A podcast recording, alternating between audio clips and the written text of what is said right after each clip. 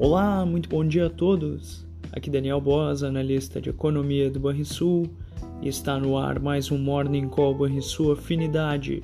Hoje é dia 5 de abril e lá fora, os dirigentes do Banco Central Europeu e do Banco da Inglaterra falarão sobre o tema mais debatido das últimas semanas: política monetária e o enfrentamento à inflação.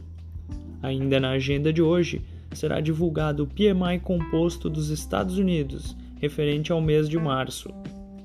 A cautela prevalece nesta quarta-feira nas bolsas internacionais, em meio a sinais mistos dos treasuries e de alta predominante do dólar ante moedas rivais e também emergentes. Após serem pressionados ontem pelo aumento das expectativas de manutenção de juros nos Estados Unidos na reunião marcada para maio. Os índices futuros em Wall Street voltam a cair por temores de recessão, à espera de novos indicadores de emprego e do PMI de março, como citado.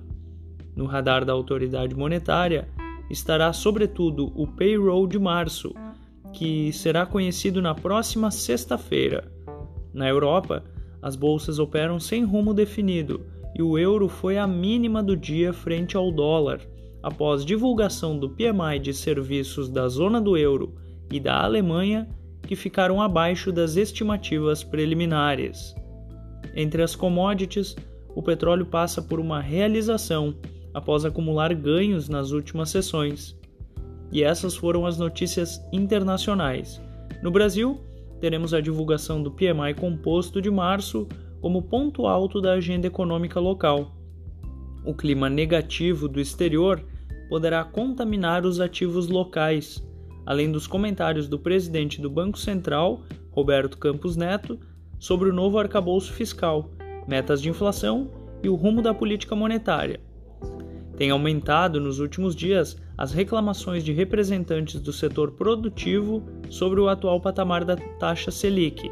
Portanto, cada aparição pública do mandatário da autoridade é sempre motivo de atenção.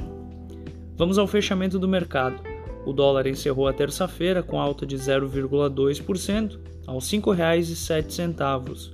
O Ibovespa avançou 0,3% aos 101.869 pontos.